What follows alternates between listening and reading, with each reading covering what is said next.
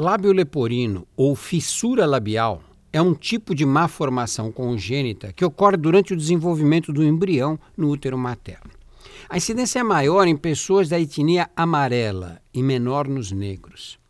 A principal característica do lábio leporino é uma abertura que pode pegar um lado só ou os dois lados, mas que atinge sempre o lábio superior, dividindo-o em dois segmentos. Essa falha no fechamento das estruturas pode ficar restrita ao lábio ou pode se estender até o sulco entre o dente incisivo lateral e o dente canino, atingir a gengiva e o maxilar superior e alcançar até o nariz. Ela pode também ocorrer isoladamente ou em conjunto com a chamada fenda palatina, antigamente conhecida com o nome popular de goela de lobo.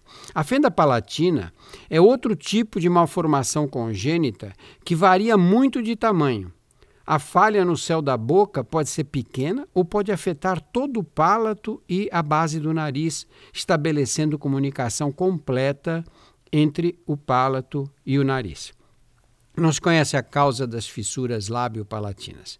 Sabe-se que a hereditariedade, deficiências nutricionais e determinadas doenças maternas durante a gestação, a irradiação, álcool, fumo e alguns medicamentos são fatores de risco que podem estar envolvidos nessa manifestação.